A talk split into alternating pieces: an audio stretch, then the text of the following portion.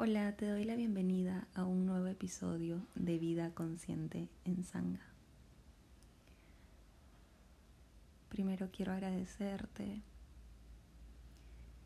por tu presencia y te invito a agradecerte por estar aquí dándote un tiempo para ti, para conectar contigo y destapar, descubrir un poquito más de todo lo que tenemos adentro que no siempre podemos ver fácilmente. En este episodio quiero hablar un poco acerca de la identificación, de cómo podemos identificarnos fácilmente con creencias, con ideas, con imágenes, con apariencias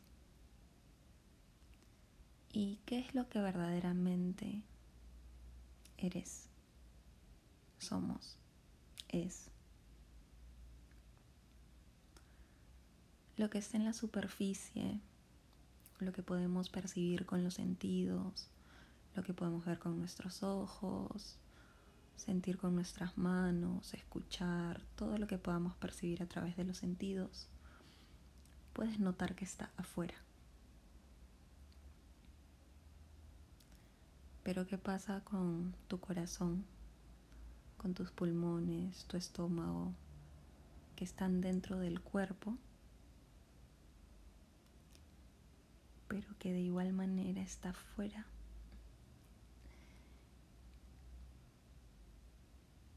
¿Por qué digo eso? Eso es un tema punto aparte que se tiene que trabajar y se tiene que hablar mucho más para poder llegar a comprenderlo porque no es cuestión de entenderlo racionalmente, sino de interiorizarlo. Una comprensión inherente que tenemos, pero que no siempre está al alcance o que en cualquier situación se pueda ver fácilmente, que esté expuesta para poder notarla. Se necesita estar silencioso, silenciosa, darse una pausa para poder conectar con eso y que se pueda mostrar para que lo puedas notar. Ya, punto seguido. Creo que me voy a ir un poco del tema. Lo que iba era de que nuestros órganos que están dentro del cuerpo también están afuera. Otro día vamos a hablar acerca de lo que está dentro y está afuera, pero lo que me refiero es que en una operación, por ejemplo, te abren y pueden sacar tus órganos y ya se encuentran afuera. Pero tu ser, tu verdadera esencia, algo que no puedes tocar, algo que ni siquiera puedes ver, pero que sabes que existe, que es, está en ningún lugar y ese es el dentro. Vamos a hablar de eso en otra ocasión porque es un tema muy profundo que tiene para horas de conversaciones. En este caso, pongamos que el cuerpo está fuera, sabemos que el cuerpo está fuera hasta con todos los órganos que tenemos debajo de la piel de nuestra cáscara. Nuestro cuerpo tiene cierta forma, tiene cierto tamaño, tiene cierto peso, tiene cierto color, tiene cierta textura. Es una apariencia, es una imagen, es una sensación que está fuera y que a veces ha sido objeto de juicios, de ataques, de diferentes situaciones en las que podamos percibir el cuerpo como algo positivo o negativo, algo que debería ser aceptado y algo que no. Es bonito, no es estético, em, que es muy grande, que es muy pequeño, se presta para mucho juicio. Pero ese juicio, ¿de dónde viene? No viene del cuerpo, viene de la mente. Y la mente, ¿por qué puede juzgar un cuerpo como, que, como algo grande, como algo pequeño, como algo bonito, como algo feo? El cuerpo está afuera, pero la mente también lo está. ¿Y por qué? Claro, la mente, ¿en dónde la ubicas en un espacio? No la puedes ubicar en el espacio. Dicen que está en alguna parte de tu cabeza, en el cerebro, pero materialmente, físicamente, nadie lo sabe. ¿Y por qué me atrevo a decir que está fuera? Porque lo que yo digo que está dentro es el ser, el auténtico, tu verdad.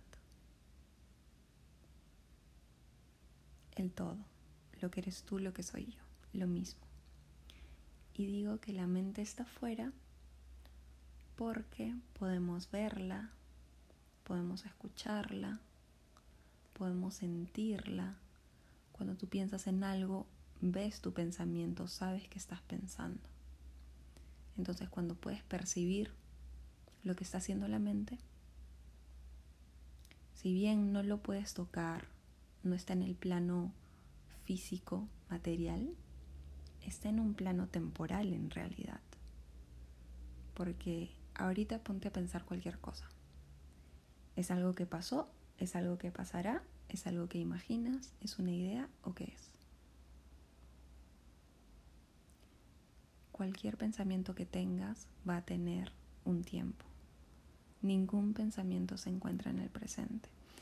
Pero para no ser tan largo este episodio, porque eso es para también horas de conversación, otro tema, punto aparte.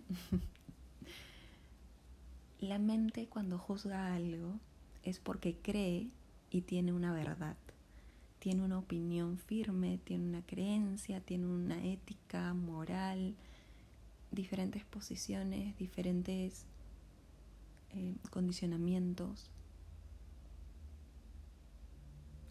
Entonces, ¿por qué deberías identificarte con una creencia, con una idea,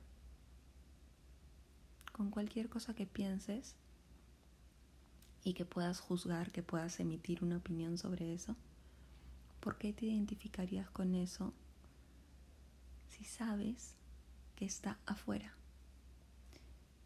Hablando de que lo de afuera es algo temporal, es algo superficial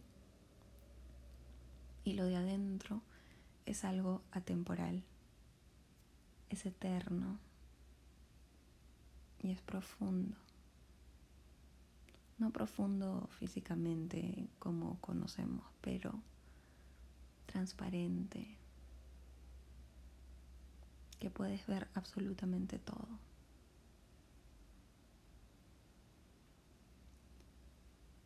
Y hablo de la identificación porque cuando te identificas con algo, cuando identificas algo, está en la superficie, está afuera. Entonces, justo hace un ratito estaba escuchando un satsang, que es una charla de mi maestro Satya Prem, un encuentro con la verdad, eso significa satsang y hablaba de la identificación. Hay mucho, muchos recursos para poder verlo, para poder escucharlo. Él es brasilero, habla en portugués, pero también habla en español, entonces podría buscarlo. Es muy paciente y muy amoroso cuando te cuenta y te repite exactamente lo mismo hasta que tú lo puedas comprender desde adentro. Y habla de la identificación. No te tienes que identificar el cuerpo porque tu cuerpo no eres tú. Lo que eres tú, que está dentro, no puede ser algo que está fuera, que hablamos del cuerpo. no te puedes identificar con la mente, con sus pensamientos, con sus creencias, porque la mente está fuera y la mente no eres tú. Entonces, por ejemplo, si a mí me preguntas, ¿quién eres? Yo no te puedo decir quién soy de verdad.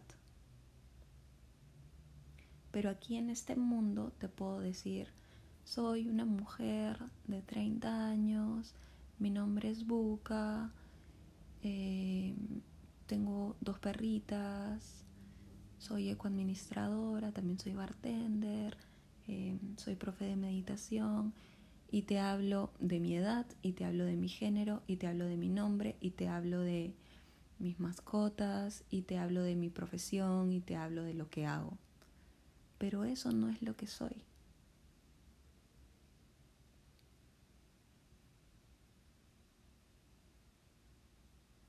Entonces, si yo te hago la pregunta, ¿quién eres? ¿Con qué te identificas? ¿Tú qué me respondes?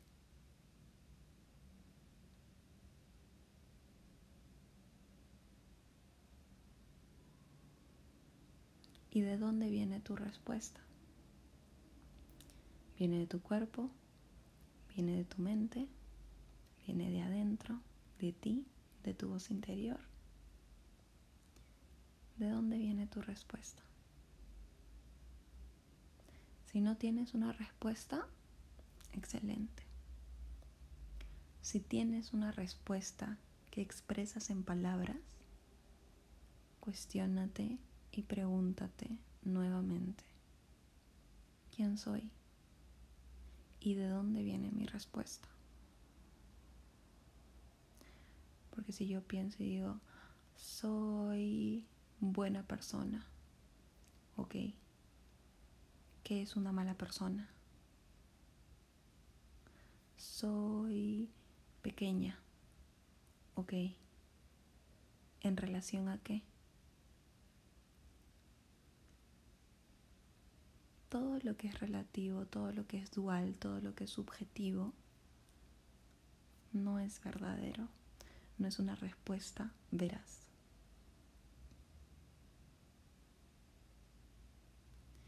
Entonces, te dejo la pregunta con qué te identificas y quién eres. Te dejo esa pregunta para invitarte a desidentificarte y a empezar a decir, no soy esto, no soy aquello, neti, neti, ni esto ni aquello. Porque esa es una respuesta mucho más honesta. Entonces yo puedo decir, yo no soy el cuerpo de una mujer. Porque por detrás del cuerpo, en mi verdadero ser, en mi verdadera esencia, no hay materia. Por lo tanto, no hay un cuerpo. No soy una profe de meditación.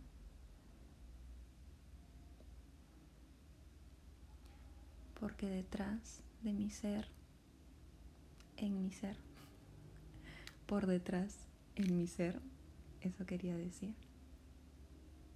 No hay nada. No me puedo identificar con nada. Porque todo está ahí. Todo es. No hay separación. Si yo digo, soy profe de meditación, eso significa que tengo cierto conocimiento, que he estudiado, que he aprendido, que tengo experiencia, bla, bla, bla. Y todas esas cosas, ¿dónde están almacenadas? En la mente.